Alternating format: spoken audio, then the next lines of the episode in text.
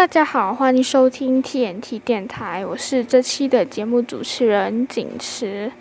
两年一度的汤 U 杯就是汤姆斯杯 （Thomas Cup） 及 U 霸杯 （Uber Cup），分别为世界羽毛球男团、女团锦标赛，原定于去年举行。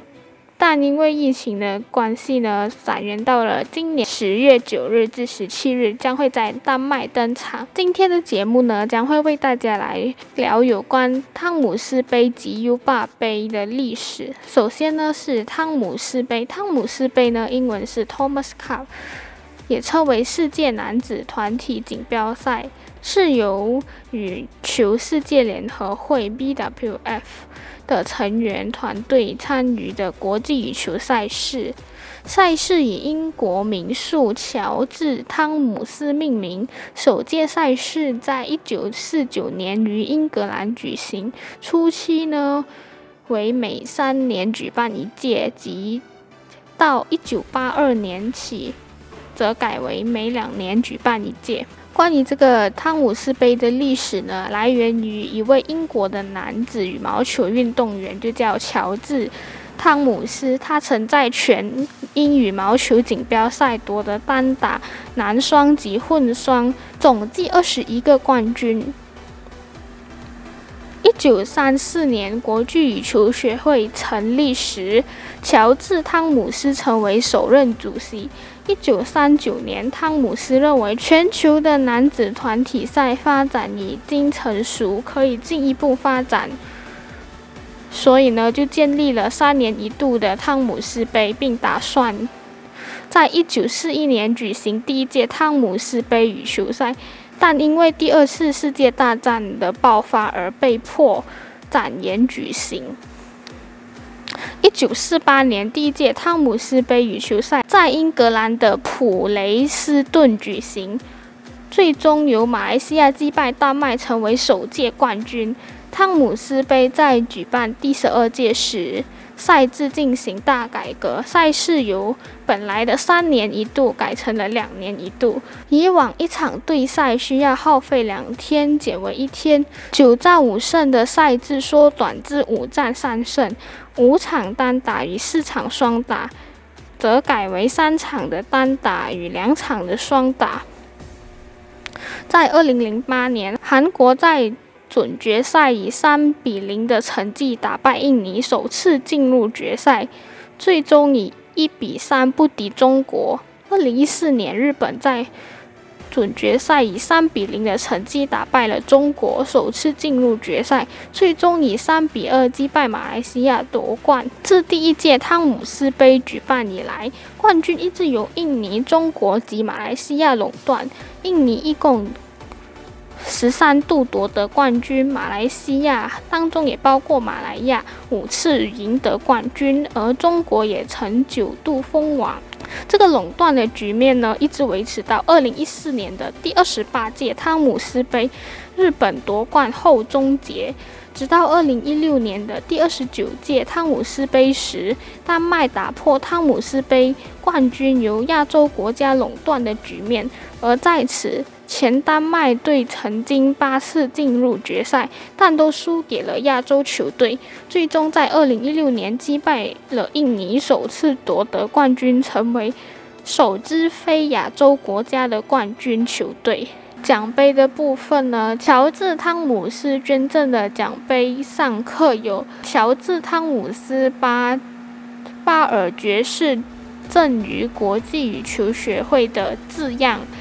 由伦敦银器商兄弟制作，奖杯造价为一千七百英镑，奖杯高二十八英尺，宽十六英尺，并包含三个部分：底座、碗状结构，顶部有一名羽球运动员手指手持球拍，单手叉腰的人像，在比赛中赢得最终胜利的队伍，其队伍。名称将会被刻在奖杯上，并能将汤姆斯杯带回国，保留到下一届汤姆斯杯再归还。到现在为止呢，有五支国家队曾获得汤姆斯杯的冠军锦标，其中以印尼国家队的成绩最为优异，共获得十三次的冠军。其次则是中国队获得十次的冠军，再来是马来西亚队获得五次的冠军。日本在二零一四年首次跻身决赛并获得冠军，而丹麦队则在二零一六年首次成为冠军，也成为了赢得首支冠军的欧洲球队。美国、泰国和韩国只曾打进汤姆斯杯的决赛，未能夺冠。再来是 U 霸杯的部分，英语也称为 Uber Cup，也称为世界羽球女子团体锦标赛，是一项由羽球世界联合会 （BWF） 的成员团队参与的国际羽球赛事，就和汤姆斯杯一样。该奖杯是英国羽球选手贝蒂优霸。在一九五六年国际羽总理事会上向该组织捐赠的。第一届优霸杯是在一九五七年在英国兰开郡举办，当时举办时间紧随另一项国际男子羽球赛事汤姆斯杯，美国队以六比一的分数击败丹麦队，获得该届 U 霸杯赛事的冠军。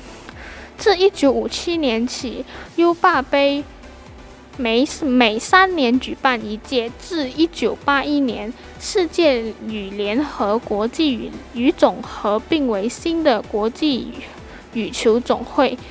其后决定由一九八六年起将汤姆斯杯和 U 霸杯赛改为两年举办一届，每届两项赛事同期同地举办。在奖杯的部分，U 霸杯的奖杯是由当时伦敦著名的银匠麦皮伊和韦伯镀成。奖杯高十八厘米，中部地球仪上有一颗羽球的模型。羽球上方一名女运动员，模型呈现出挥拍击球的姿势。奖杯底座上刻有。优霸夫人于一九五六年赠送国际羽球总会组织的国际女子羽球冠军奖杯的字样。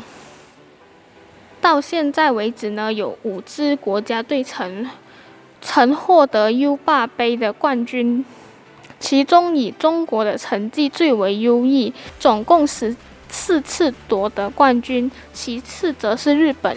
夺得六次的冠军，再来是印尼夺得三次的冠军，美国和韩国则获得过一次的冠军。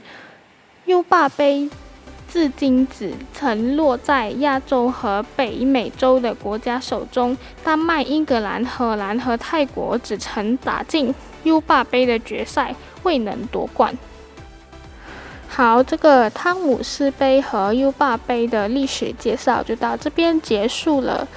上一届就就是二零一八年的汤姆斯杯，则是由中国国家队所获得；U 霸杯呢，则是由日本国家队所获得。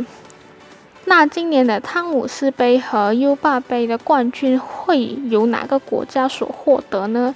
让我们大家一起来期待下个月在丹麦所举办的汤姆斯杯和 U 霸杯的赛事吧。好。本期的节目就到这边结束了，我们下次再见喽，拜拜。